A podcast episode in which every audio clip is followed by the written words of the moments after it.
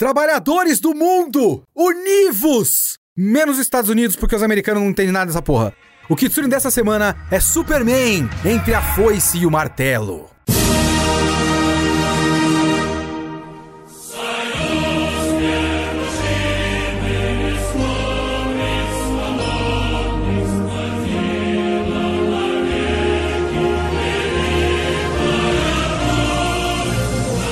Eu sou o companheiro Leonardo Kitsune e o Kitsune da semana é o meu podcast semanal para eu falar do que eu quiser, do jeito que eu quiser, porque aqui nesse regime nós temos liberdade. Eu pelo menos tenho liberdade, vocês não. Quem escolhe o tema sou eu. A ideia aqui é que toda semana tem uma review diferente que pode ser de qualquer coisa, de quadrinhos, cinema, anime, mangá, literatura, videogame. Eu vi, eu li, eu quero falar, então é aqui que eu vou falar.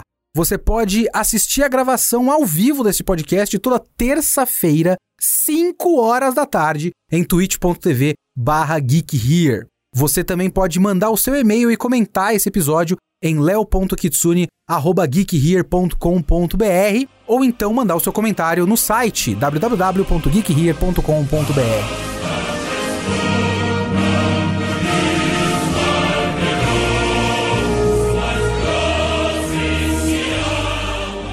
Vamos lá!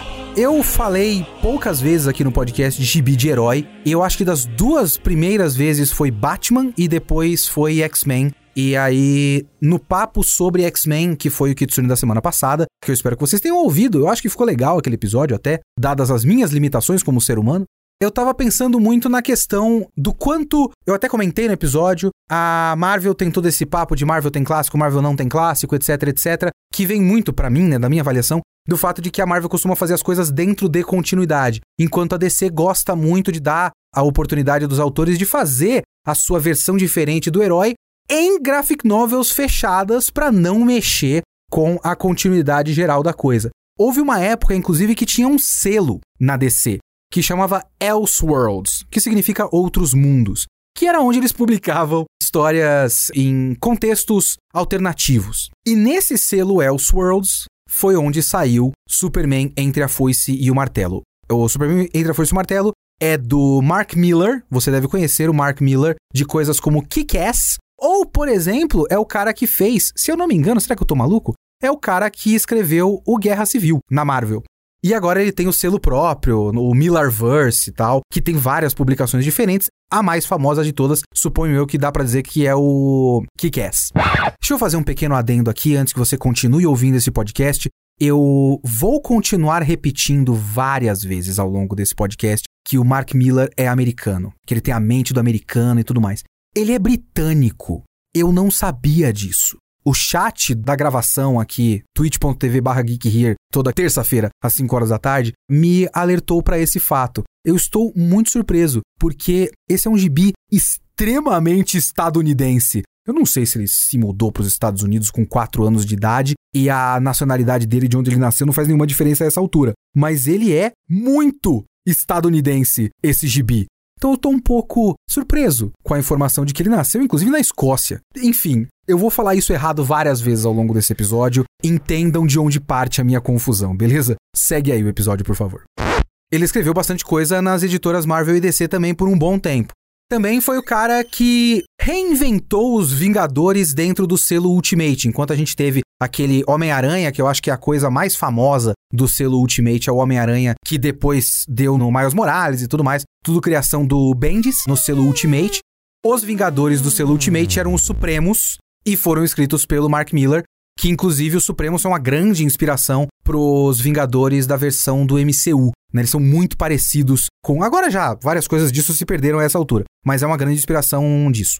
O Red Sun, Superman Red Sun, é de 2003. Esse nome brasileiro foi uma maneira de os caras não exatamente entrarem na seara de adaptar o título original, porque ele é meio que um trocadilho, né? Porque ele é o filho vermelho tanto do regime comunista, Red Sun, como um trocadilho com Red Sun, com U, do Sol Vermelho, que é a origem dos poderes do, do Superman, né? Eu não sei se os caras colocassem filho vermelho, eles acharam que ia ficar simples demais, porque eu acho que ele é tipo o filho do Sol Vermelho e o filho do vermelho do comunismo. Ia ficar bom, filho vermelho. Enfim, Como eu falei, ele é do selo Elseworlds e ele é de 2003. E essas coisas são razoavelmente importantes de salientar, mas vamos à sinopse, que é a coisa mais óbvia do mundo. A sinopse de Superman entre a foice e o martelo é uma coisa que você não precisa ler, você precisa olhar para a capa do gibi. Oh meu Deus, é o Superman com a foice e o martelo no peito?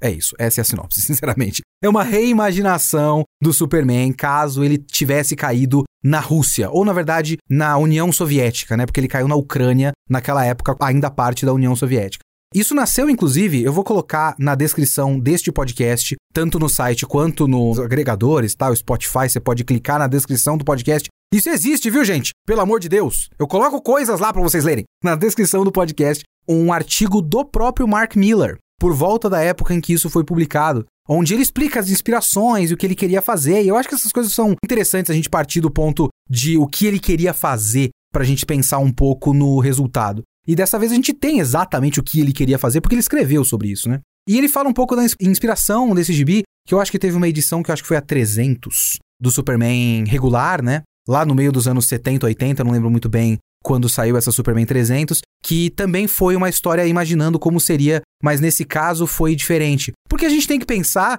que a queda do Superman depende da hora que ele caiu no planeta e da rotação do planeta, né? Nessa história, ele imagina e se a nave do Kal-El tivesse caído seis horas, aí eu não lembro se é seis horas antes ou seis horas depois. Ele teria caído num ponto diferente do planeta por causa da rotação do planeta. Nesse caso, ele teria caído em águas internacionais. E como eles estão imaginando isso no meio da Guerra Fria, se eu não me engano, começa-se uma disputa pela nave. Quem vai ficar com a nave? Os Estados Unidos ou a União Soviética?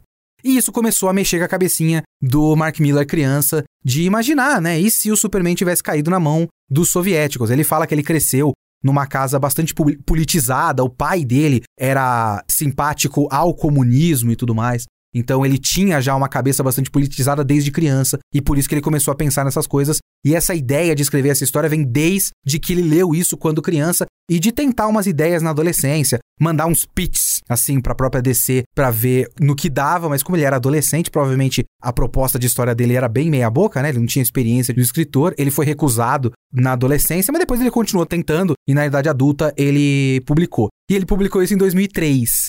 E é importante que a gente lembre que ele publicou isso em 2003 porque foi dois anos depois do 11 de setembro. Então existe um contexto para essa publicação aí. Mas a ideia básica é essa. Nessa história, ele caiu na União Soviética e a gente vê o Superman criado por fazendeiros, inclusive nesse contexto aí, isso é interessante também, os pais dele não são importantes, porque a gente já vê ele como uma quase uma ferramenta de propaganda do regime soviético, né? Com o Stalin do lado dele e tudo mais, colocando como, olha, o Superman soviético e tudo mais. Enquanto isso, os Estados Unidos com muito medo de, porra, agora o outro lado tem um alienígena mais poderoso que qualquer coisa que a gente possa mandar contra ele. Se ele chegar aqui, ele pode destruir o nosso exército inteiro. E aí, essa é basicamente a história da evolução do Superman ao longo de vários anos, porque essa é uma minissérie em três edições e cada uma dessas edições se passa num tempo diferente. Né? Então, tem o Superman jovem, no meio dos anos, suponho eu, 80, na Guerra Fria, e aí salta no tempo mais uns talvez 20 anos, e depois mais um outro salto no tempo, já no ano de 2001, nesse caso, que já é bem mais ficção científica avançada, assim, e o Superman já é um ditador totalitário comunista. Antes da gente entrar nas questões políticas dessa coisa, vamos nos ater rapidamente aqui a aspectos um pouco mais formais dessa HQ. Eu sei que é muito difícil falar dessas coisas e esse é um dos meus pontos desse podcast. Não dá para ler Superman entre a foice e o martelo como só mais um gibi. Ele não é só mais um gibi. Ele é quase um manifesto político. Ele é basicamente só a política dele. Mas ele é essa política tentando ser uma história com começo, meio e fim. No próprio texto do Mark Miller, ele fala que ele pensa nessa história como uma coisa mais shakespeariana e tudo mais. Eu acho que esses aspectos formais de Red Sun são a parte mais fraca dele. Tipo, roteiro, caracterização de personagem e tudo mais. A melhor coisa de Entre a Foice e o Martelo é a arte. É o Dave Johnson com cores do Paul Mounts. E quando você pega naqueles encadernados que tem extras e tudo mais, e tem rascunhos do cara, você pega toda aquela inspiração na própria estética soviética, dos pôsteres de propaganda política soviética, e a arte dele encaixa muito bem com isso, porque ele faz com que a arte dele tenha uns rostos mais duros e linhas mais grossas, e a escolha de cores. Assim, a escolha de cores eu não gosto como conceito, eu já vou chegar nisso, né? Aquela coisa do Superman, nesse caso, ser cinza em vez de azul. Faz sentido, mas eu já vou chegar nesse ponto. Mas de qualquer forma é tudo muito bonito, né? É um gibi perfeitinho do ponto de vista da arte. Tudo que ele tem que ser, ele é, assim. A arte do cara é maravilhosa, a quadrinização é fluida, a leitura é boa. Não é como se o Mark Miller fosse um roteirista ruim. É uma leitura fácil. A história flui, né? Um primeiro problema que eu tenho com essa história é uma armadilha que esse tipo de reimaginação cai com frequência. Esse tipo de reimaginação, esses what ifs da vida, né? Esses o que aconteceria ser, os Elseworlds da DC e tudo mais, eles costumam cair numa armadilha muito comum.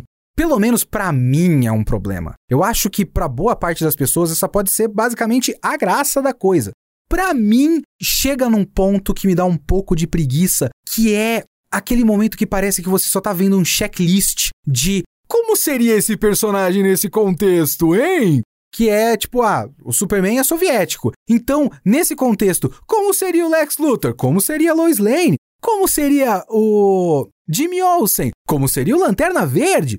E aí você chega no ponto que você fica olhando e falando, Tá, tem esse personagem chamado Oliver Queen, que é o Arqueiro Verde, né? É citado que existe o Oliver Queen e ele é um repórter no Planeta Diário. Importa? Não. Faz diferença até pra qualidade, pra tipo, deixa a história pior ou melhor? Não. Mas parece tão vazio, sabe? Até aquelas escolhas do tipo, por que exatamente nessa história Lois Lane é casada com Lex Luthor? É só porque a gente inverteu as coisas?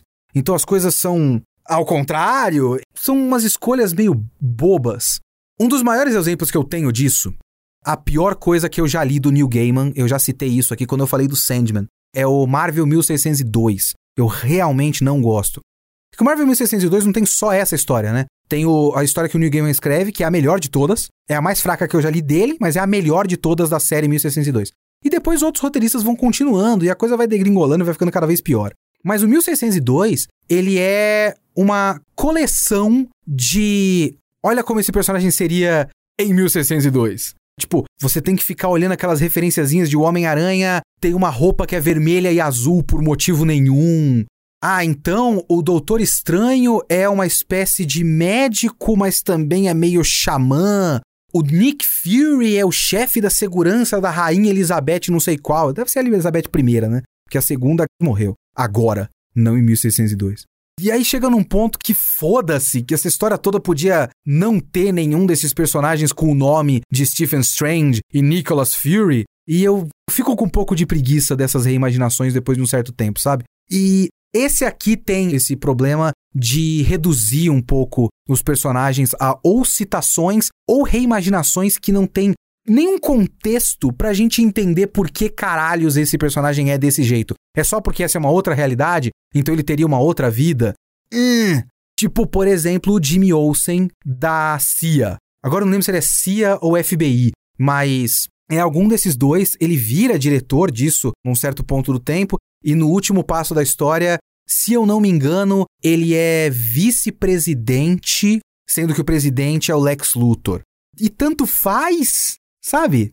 Podia ser o personagem chamado Jimmy Olsen, um cara ruivo com sarda, como podia ser um personagem chamado John Smith, um maluco de cabelo preto e barba. Tanto faz que é o Jimmy Olsen. Mas esse problema também dessas versões diferentes dos personagens estarem sem contexto também vai muito do formato, né? Porque essa foi uma minissérie em três edições. Ela é muito hipercomprimida. Então, muitas coisas acabam ficando meio que sem contexto porque meio que não dá tempo.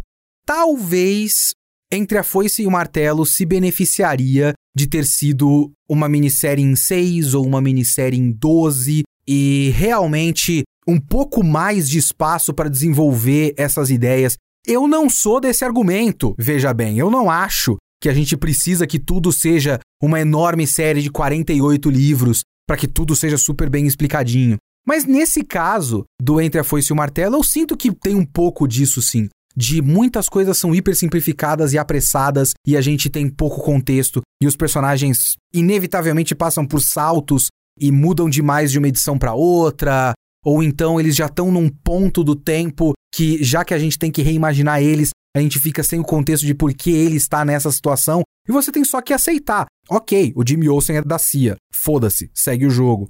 A Lois Lane é casada com o Luthor. Paciência. A Mulher Maravilha é uma super comunista num certo ponto. E depois de passar por uma experiência meio bizarra, numa luta contra o Batman soviético, coisas que a gente tem que falar em voz alta. O Batman soviético. Melhor coisa dessa série, inclusive, é o chapéu peludo do uniforme do Batman soviético com uma estrelinha. Faz sentido? Não. Mas é legal. Tem as orelhinhas para cima, maravilhoso. E depois de ela passar por essa experiência, ela já é contra o Superman. É tudo muito esquisito, porque tem muitos saltos e é tudo muito hiper comprimido e as coisas são pouco explicadas. E é aí que tá o X da questão aqui desse gibi para mim, porque são ideias muito delicadas para você simplesmente passar rapidamente por elas em três edições. Ideias muito complicadas, principalmente no contexto de dois anos depois do 11 de setembro, com o clima político americano muito exacerbado, muito agitado, assim, né? Porque é como eu disse já no começo do podcast, não tem como a gente simplesmente avaliar como ah, a narrativa é legal, os personagens são legais, a arte é bonita, a história tem começo, meio e fim, nota 7 de 10. Não tem como. Não é assim. Esse gibi não é um gibi comum. E eu nem estou falando isso para supervalorizar o negócio. Porque o meu principal problema com Entre a Foice e o Martelo é que ele deveria ser muito melhor do que ele é para contar as coisas que ele quer contar. Mas no fim das contas, ele é um gibi qualquer que não pode ser encarado como um gibi qualquer, porque ele é muito mais sério do que um gibi qualquer. Ele se leva muito mais a sério e ele trata de assuntos muito mais delicados do que um gibi qualquer. E a qualidade do texto e do roteiro não está à altura das ideias que ele pretende tratar. E ele acaba sendo um gibi qualquer. E esse é o problema dele para mim. Porque, ok, vamos pegar as boas intenções. Eu acho que o Superman Entre a Foice e o Martelo, ele é um gibi inerentemente político, obviamente. Se tiver alguém no mundo que é o pessoal anti-lacração e para de meter política no meu gibi e vier argumentar que não tem esse papo de política em Superman Entre a Foice e o Martelo, pelo amor de Deus. Eu quase, quase consigo ver alguém dizer que não tem política, por exemplo, em X-Men porque não são pretos, não são gays, não são asiáticos. É mutante, e mutante não existe, então não tem nada a ver. Eu quase consigo ver, sabe? Mas no caso, é o Superman com um logo com uma foice e um martelo no peito. Pelo amor de Santo Cristo. Então é um gibi inerentemente político, mas eu acho que ele é mais ou menos bem intencionado, ou pelo menos me faz parecer isso quando eu leio o tal do texto do Mark Miller, que eu vou colocar aqui na descrição do podcast. Leiam esse texto, por favor. Tá em inglês, mas leiam o texto. Porque o que eu acho que ele quer fazer é aquele centrismo do South Park. Você tá ligado ao South Park? Eu sempre gostei muito do South Park, faz muito tempo que eu não assisto. E eu acho South Park muito engraçado. Eu passei toda uma época que eu adorava South Park. E eu acho que se eu assistisse hoje, eu ainda ia dar muita risada. A última coisa que eu assisti foi coincidência, foi sem querer, sem querer. Eu lembrei que existia South Park, eu fui atrás do que tava rolando e era aquela temporada que começa com o Member Berries. Se vocês assistem South Park, vocês devem saber do que eu tô falando. Que era logo no começo da campanha do Trump, e aí era todo um bagulho sobre a campanha do Trump. Eu esqueci quem era o candidato que era o análogo ao Trump, e tinha as member berries, que eram umas frutinhas que fazia você lembrar do passado e tudo mais. Então eles estavam misturando aquela coisa da nostalgia da cultura pop com o Make America Great Again, que trabalha um pouco com isso. Então, os caras do South Park não são bobos, mas eles também são meio que centristas de um jeito meio inútil. Porque o bagulho que eles fazem é se colocar numa posição de superioridade onde eles conseguem apontar o dedo para todo mundo na cabeça deles e criticar todo mundo. Então é meio que aquela ideia de eu não sou de direita nem de esquerda, sabe? Eu sinto hoje o South Park um pouco assim. E eu acho que é próximo, não exatamente, mas próximo disso, o que o Mark Miller queria com isso. Naquele texto ele fala, por exemplo, que ele estava escrevendo aquilo faz bastante tempo, né? Esse gibi ele estava escrevendo faz bastante tempo, mas acabou demorando a produção e de repente ele se viu na mão com um gibi tópico, ou seja, um gibi que falava de coisas do seu momento, 2003, 2002 e tudo mais, pós 11 de setembro. E uma das coisas que ele fala no texto dele é que o Superman vai se ver numa posição nessa história na qual ele vai perceber que quando você está sob controle mundial, assim, e você controla as liberdades das pessoas, será que isso não é controle demais? Poder demais na sua mão? E ele vai falar sobre liberdades e tudo mais. Até porque esse gibi veio muito, eu acredito que seja mais ou menos na época do Patriot Act. Não sei se vocês sabem o que é o Patriot Act, que era um decreto americano que era muito forte em cercear as liberdades das pessoas. Uma boa analogia para ele, uma tentativa de analogia para isso é o filme do Capitão América do Soldado Invernal do MCU, que tem essa coisa de vigiar as pessoas e tudo mais. O próprio Batman do Nolan, o segundo Batman, né, o Cavaleiro das Trevas, do Coringa e tudo mais, tem um, um, comentário breve sobre essas questões que eram muito fortes nessa época do começo e meio dos anos 2000. Até o próprio fato de ele ter escrito o Guerra Civil depois ter um pouco a ver com isso, com essas discussões nessa época sobre liberdade. Os heróis, nesse caso, tinham que abrir mão da sua própria identidade secreta para o governo, pelo bem das pessoas e tal. Então essas coisas têm a ver uma com a outra, né? E no texto dele, ele fala que o Superman vai estar numa posição muito parecida com a do Bush. Então, existe uma fagulha de intenção de dizer que os dois lados são igualmente errados. De certa forma, eu acho que na cabeça do Mark Miller, o que ele estava escrevendo naquele momento era esse Superman totalitário comunista é a mesma coisa que seria caso as políticas americanas do Bush e tudo mais, da era Bush, chegassem ao mundo inteiro. Esse controle da liberdade das pessoas em troca da sua segurança e tudo mais. Aquele papo de se você abre mão da sua liberdade em troca da sua, da sua segurança, você não tem nenhum dos dois e tudo mais. Eu acho que é isso que ele queria dizer nessa época. E eu estou sendo muito gentil aqui.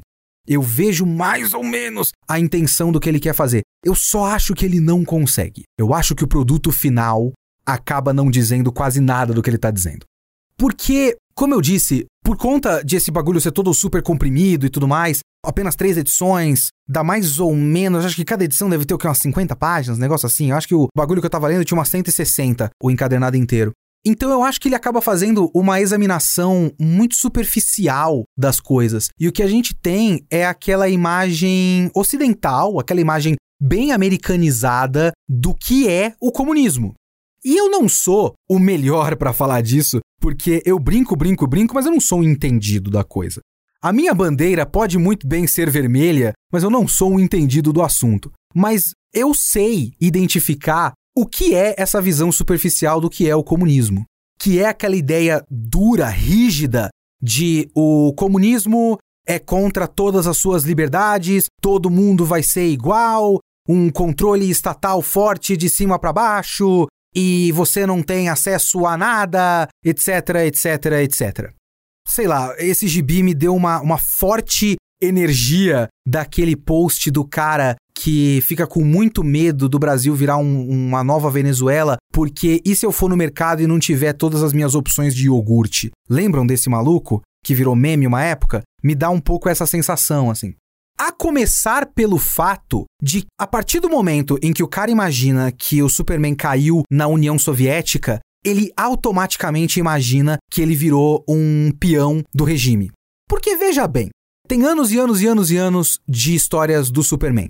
Então, obviamente que alguma crítica ao sistema foi escrita por alguém em algum ponto ao longo da historiografia do Superman. É óbvio que sim. Mas as histórias do Superman não são famosas por serem um questionamento das mazelas do capitalismo. Obviamente. O Superman é a personificação, de acordo com os próprios autores, de acordo com a DC, de acordo com tudo que todo mundo fala o tempo todo, ele é uma personificação dos valores americanos. American Way of Life. A liberdade, eu esqueci quais são as palavras bosta que eles usam lá. Essa é, ladainha que eles falam que são os, os, valores americanos, que é obviamente uma enorme falácia, uma enorme bobagem que eles contam para eles mesmos e pro resto do mundo e todo mundo engole. Então não é uma examinação das mazelas do capitalismo e a começar pelo fato de que as figuras paternas do Superman, do Clark Kent, são muito importantes para o Superman historicamente. Porque também existe uma ideia, uma ideia liberal, né? Aquela frase clássica da Margaret Thatcher que não existe sociedade. Já ouviram essa porra? Ah, completamente maluca aquela filha da puta. Não existe sociedade. Existem apenas indivíduos e famílias. E eu acho que isso acaba sendo muito importante para a maneira como o Superman é escrito e para a maneira como o Mark Miller escreve essa imaginação dele do Superman comunista. Porque o Superman regular, o Superman Standard, é muito formado pela sua unidade familiar. Porque essa noção de unidade familiar é muito importante para a propaganda americana. A partir do momento que ele coloca o Superman na União Soviética, não existe mais unidade familiar. Porque essa é a ideia de fora que a gente tem. Quando a gente olha no nosso olhar ocidentalizado, americanizado de paga-pau de gringo que a gente tem aqui no Brasil e obviamente lá nos Estados Unidos também, a gente copia muita coisa deles, a gente não pensa que existem indivíduos na União Soviética, que existiam indivíduos na União Soviética. Existe apenas o regime. Então, a partir do momento em que ele coloca o Superman na União Soviética, não tem família. Ela é citada, ele foi criado por fazendeiros na Ucrânia, mas você não vê essas pessoas. Você vê o Superman ao lado do Stalin. Ele automaticamente é uma ferramenta do governo. O Superman não é uma ferramenta do governo, a não ser em algumas reimaginações, tipo no próprio Cavaleiro das Trevas, que aí também foi uma maneira, ao meu ver, né, do Frank Miller dizer que o Superman era um símbolo do governo americano porque o governo americano é fraco. E aí ele tava criticando tudo, e o, o, Batman, que é macho de verdade, o pau do Batman é muito maior do que o pau do Superman. Essas porra maluca da cabeça do Frank Miller. Normalmente, o Superman não é uma ferramenta do Estado. Mas a partir do momento que ele colocou lá, porque existe essa ideia muito forte de liberdades individuais dentro do capitalismo versus a mão de ferro do Estado do comunismo que é uma coisa que a gente vê até hoje. Eu li esse gibi, parecia que eu tava vendo um vídeo do Ben Shapiro, um vídeo do Paulo Cogos, às vezes, me dava essa energia vídeo do Paulo Cogos.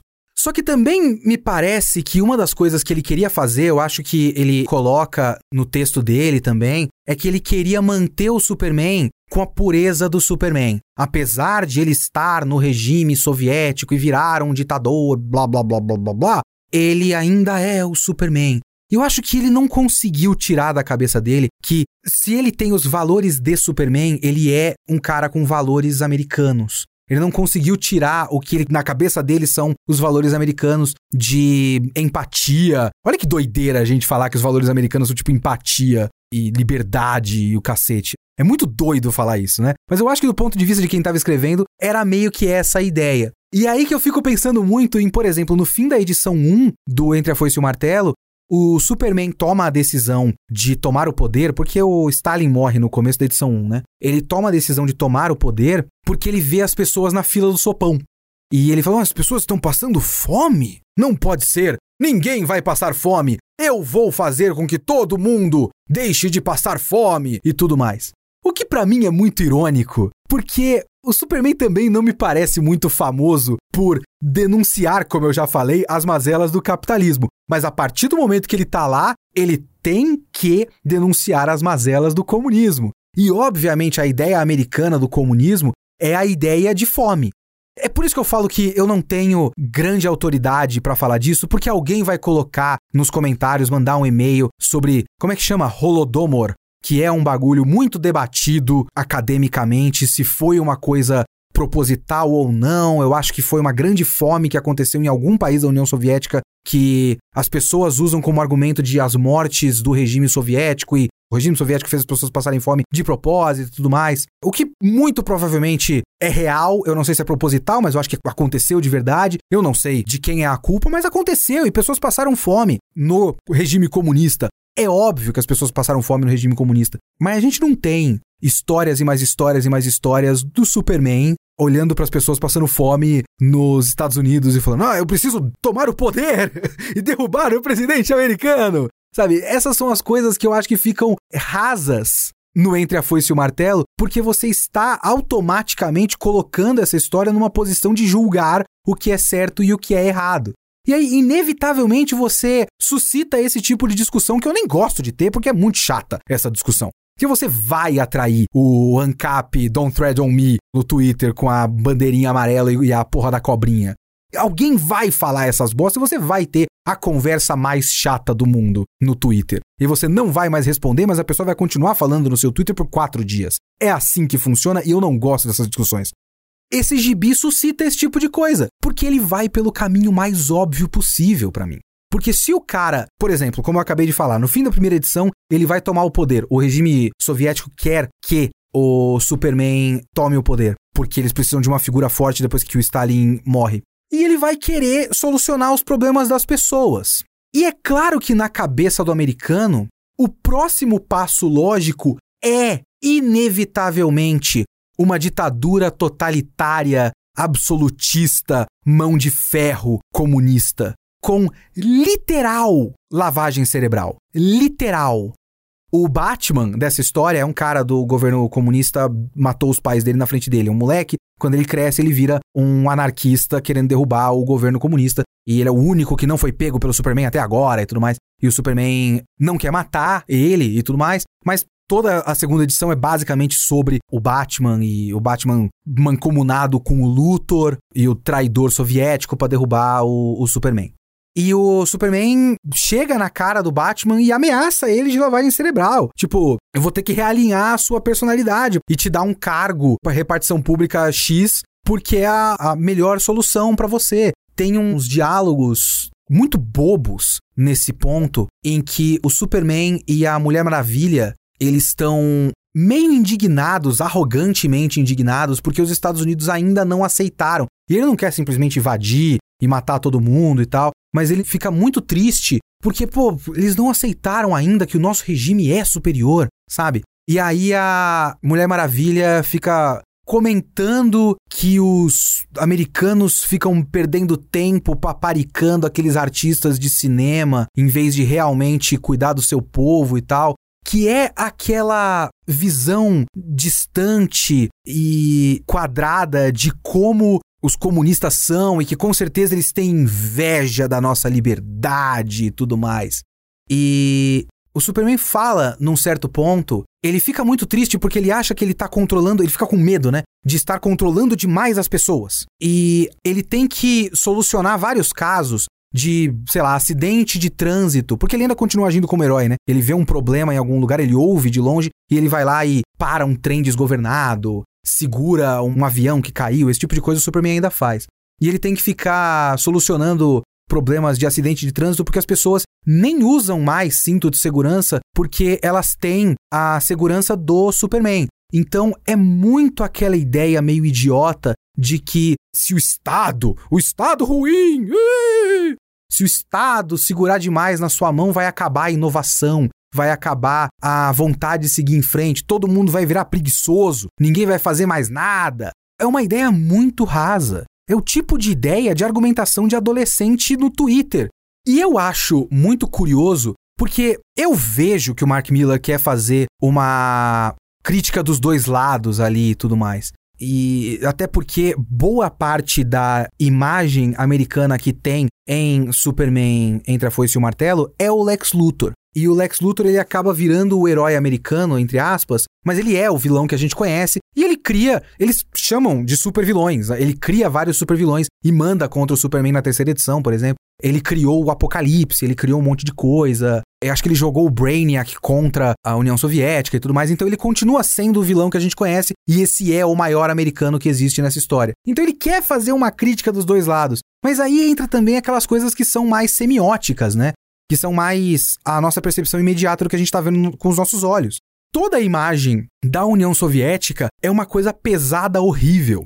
Enquanto a imagem que a gente tem dos Estados Unidos é com cores muito mais brilhantes. Eles estão em crise, em crise econômica eterna durante dois terços dessa história, porque o primeiro terço é meio normal, ali a Guerra Fria que a gente conhece, mas depois que o Superman toma o poder, ele toma o poder de basicamente o mundo inteiro, menos os Estados Unidos, e não sei exatamente por que o Chile. Aí me falta conhecimento histórico para saber o que, que ele queria referenciar aí com o Chile ser o único, junto dos Estados Unidos, a não cair pro regime comunista mundial do Superman. Alguma coisa a ver com aquela coisa do americano ter dado golpe no Chile, então eles são, tipo, marionete americana? Eu não sei o que, que seria, sinceramente.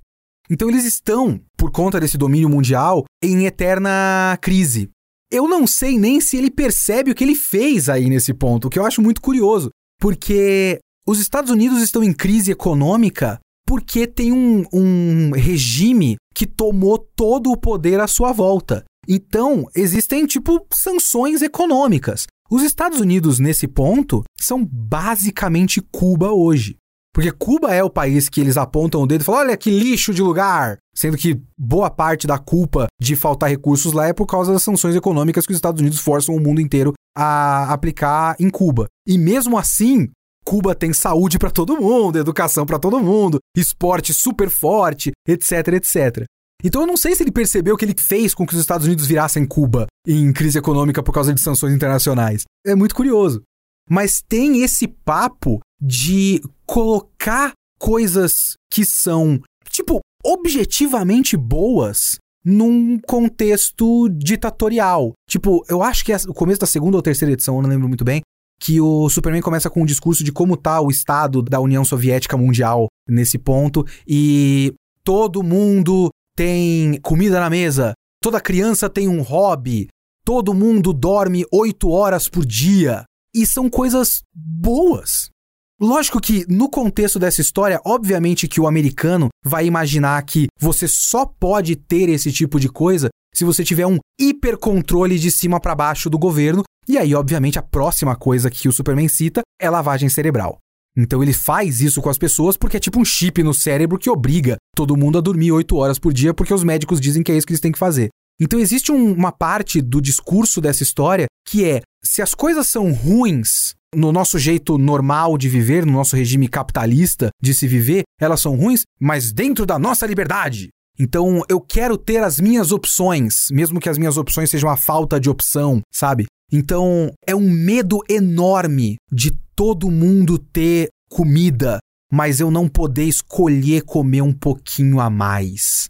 Vocês já tiveram essa conversa com alguém que já viu coisas do tipo: as pessoas em Cuba ganham uma cesta básica e aí vem um chocolate. E pô, um chocolate? E se eu quiser comer dois? E se eu quiser comer outro tipo de chocolate? E se eu quiser comer um choquito em vez de um soufflé? Pô, é tipo um, um horror para essas pessoas, em vez de elas pensarem que, peraí, então todo mundo pode comer o chocolate? E não é você pode comer dois enquanto outra pessoa pode comer zero? E esse tipo de discurso raso de liberdade está nesse gibi bastante forte. Porque tem o momento do final. A última edição é uma bobajada do cacete, sinceramente. Porque é basicamente uma edição bem super-herói mesmo, sabe? Depois de tudo isso, tem um grande plano do Brainiac, e aí tem aquelas inversões, e o Superman percebe o erro que ele cometeu. Sabe que essas coisas do Mark Miller são históricas, pelo jeito, né? Porque tem uma virada do Superman perceber o erro que ele cometeu, que é tipo de uma página para outra, que é muito parecida com o final do Guerra Civil. Que o Guerra Civil é um ótimo arco até as últimas, sei lá, seis páginas. E no final o Capitão América fala: Ô, oh, carai, fiz merda! E se entrega pro governo. É, é, esses finais de uma. Eu preciso terminar logo essa história, então deixa eu fazer a resolução da virada da página 17 pra página 18. Parece que o Mark Miller faz bastante isso desde sempre, né? Ele faz essa viradinha e tudo mais, e ele percebe o erro que ele comete e tudo mais, e ele morre, entre aspas. Ele finge que morre, ele leva o Brainiac, que é tipo uma bomba, pro sol, mas na verdade ele não morre e ele finge que morreu e continua vivendo para ver como é que o mundo vai se recuperar da grande terror que ele cometeu. E ele faz o Superman comunista, que é basicamente o Superman americano de roupa cinza, no fim das contas, porque eles não se aguentam. O Superman comunista faz um discurso que é mais ou menos do tipo: pelo menos livres, eles podem cometer os erros que eles quiserem. Eles agora têm a liberdade de cometer os próprios erros e tudo mais. Que é, sei lá, naquele momento eu quase ouvi o Mark Miller gritando: A gente pode viver sem oxigênio, mas não pode viver sem a liberdade. Quase isso que a porra do gibi tava falando. E é isso que eu, que eu fico mais triste, porque eu li esse gibi passando raiva e depois eu fui ler o texto do Mark Miller. E eu olhei e falei, eu acho que o Mark Miller não queria fazer isso. Ou eu tô exagerando na minha avaliação aqui, o que pode ser verdade, ou ele meio que não percebeu o que ele estava fazendo porque ele é americano demais. Né? Ele não deixa de ser americano enquanto ele escreve.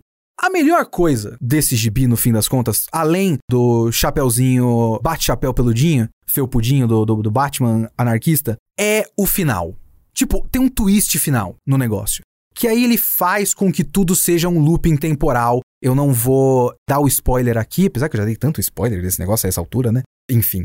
Mas o twistzinho final é uma jogadinha inteligente que, inclusive, eu pensei que ele ia fazer com que esse looping temporal fizesse com que o Superman que a gente conhece acontecesse. E não, acaba que recomeça tudo na Ucrânia. Mas é, é inteligente. Essa jogada eu gostei. Se essa jogada tivesse sido empregada em outra coisa, em outra história melhor, eu ia falar, porra, ótimo final. Mas aí eu já tava com tanto ranço desse bagulho. Sei lá, eu achei um gibi sem vergonha. De todos esses que todo mundo fala que é super clássico, eu peguei esse porque eu não tinha lido ainda. Eu li pouco Superman na vida. Eu podia ter lido outra coisa, né? Eu li, por exemplo, o Quatro Estações, do Jeff Loeb. Jeff Loeb? Como será que se pronuncia esse nome? Loeb, Loeb, Loeb, Loeb?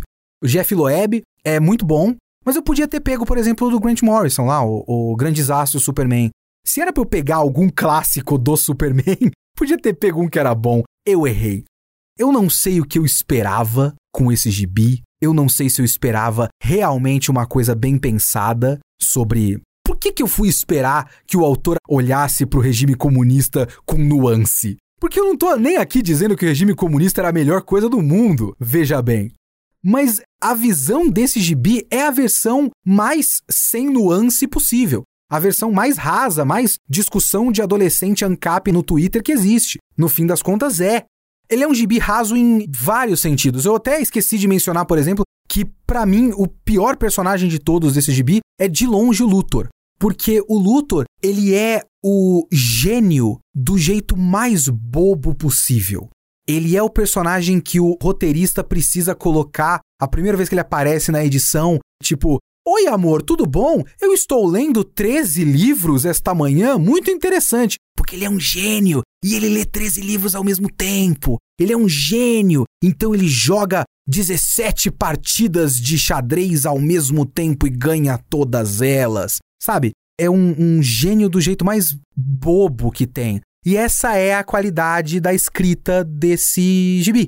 É tudo muito raso, porque é tudo hiper comprimido talvez com um pouco mais de nuance, talvez deixando essas ideias respirarem, talvez com, sei lá, um pouco mais de pesquisa, talvez escrito por qualquer pessoa que não seja um norte-americano. Talvez essa história pudesse dar em alguma coisa, porque a ideia não é ruim, né? A ideia de, por uma questão de diferença de horas da rotação da Terra, ele caiu na União Soviética, não é uma ideia ruim, não é uma premissa ruim. Mas eu sinceramente não sei o que eu tava esperando. E eu também não sei por que, que as pessoas acham esse gibi um clássico tão grande. A essa altura, eu acho que, mesmo eliminando todos os aspectos políticos, ele é um gibi qualquer. Ele é um gibi meio, meio qualquer coisa, assim. Ele é um roteiro meio raso, com os personagens raso, com tudo meio apressado e que termina de forma conveniente. Sabe, é um gibi qualquer, belíssimamente bem desenhado. Mas é uma história fechada, uma graphic novel com um começo, meio e fim, que reimagina o Superman com uma capa muito chamativa do Superman soviético. Eu realmente acho que muitos desses clássicos que o. É foda, né? Porque é o leitor de quadrinho velho, né? É o tiozão massa velho, que eu acho que vê as coisas de forma bem rasa também. E como é diferente, então é automaticamente bom. É diferente com começo, meio e fim. Então é automaticamente acima das coisas é o tiozão que fica indignado com personagens a gênero ou trans, que são coisas diferentes, eu não sei qual se classificaria esses personagens, no Sandman, que é super fã de Sandman e fica indignado com coisas que sempre estiveram em Sandman. Então eu acho que certas coisas são alçadas ao estado de clássico e se saíssem hoje, a gente ia olhar e falar, é, valeu a tentativa, sabe? Então eu acho que é o máximo que eu posso dizer de Superman entre a Força e o Martelo. Valeu a tentativa, Mark Miller. Talvez boa sorte na próxima, viu?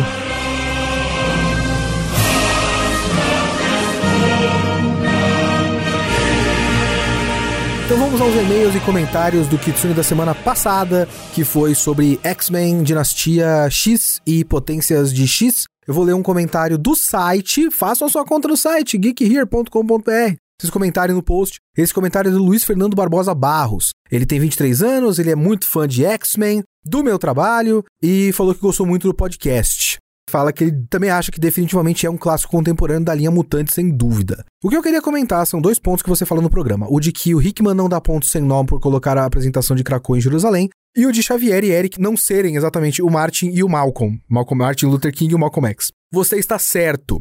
Lendo muito X-Men, e bota muito nisso, fica muito claro que essa comparação das figuras de liderança nunca passou de uma mera analogia superficial, pegando o histórico de escritores da linha X. Nota-se que boa parte deles são judeus. O principal deles, inclusive, sendo o próprio Chris Claremont, que fez boa parte do que formou a mitologia moderna dos X-Men. Então fica muito mais evidente a antagônica relação Xavier e Eric tem muito mais das discussões do movimento sionista que com direitos civis. Não que eles não estejam lá, mas não é isso tudo. Sempre foi muito mais a oposição de precisamos criar ou tomar um lugar para nós que é de direito contra dá para ter um local nosso, mas também viver no restante da sociedade. E isso fica muito mais evidente com como o Claremont trabalha o Eric com a Kitty, a Kitty Pride. Como esse conflito geracional da comunidade judaica da galera que viveu o Holocausto contra a juventude dos anos 70 e 80, que são muito mais americanos que, abre aspas, judeus. O Hickman está ciente dessa questão e colocou a situação em Jerusalém propositalmente.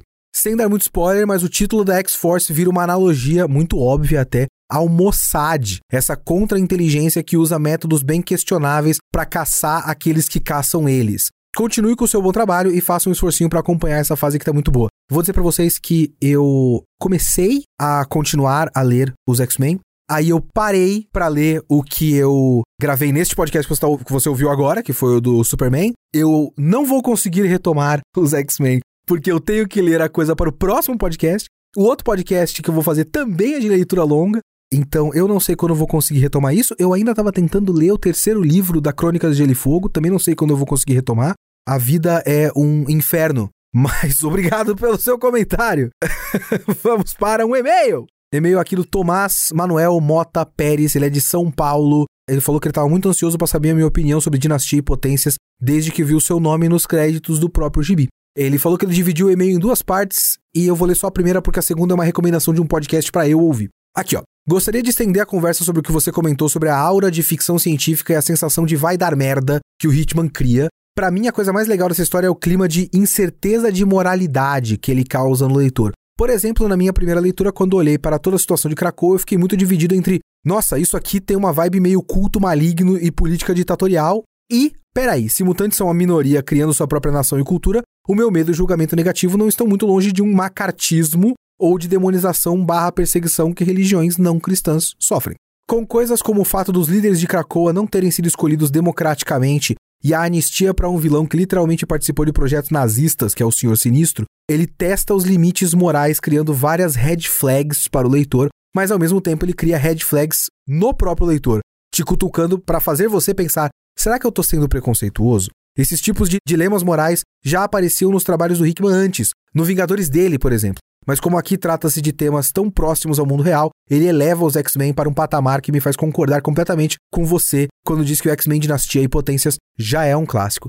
Eu acho que as discussões que ele levanta nesse Dinastia e Potências são mais palpáveis e relevantes de fato. Existe essa coisa da incerteza da moralidade no Vingadores dele, principalmente por causa do Illuminati, né? O Illuminati tem muito disso de eles estão fazendo a coisa certa, nós estamos nos protegendo, mas a gente está destruindo universos inteiros no processo. E aí, como é que fica esse bagulho? O resto do e-mail dele, ele fala de um podcast chamado Cerebro. É, o site é www.conorgoldsmith.com barra cérebro. E aí é um podcast sobre os X-Men, sobre os personagens dos X-Men. Muito obrigado pelo seu e-mail, muito obrigado por todo mundo que mandou e-mails e comentários para esse podcast. Não esqueçam de mandar e-mails sobre o Superman Entre a Foice e o Martelo, que foi o tema deste podcast do Kitsune desta semana, para leo.kitsune.geekhere.com.br.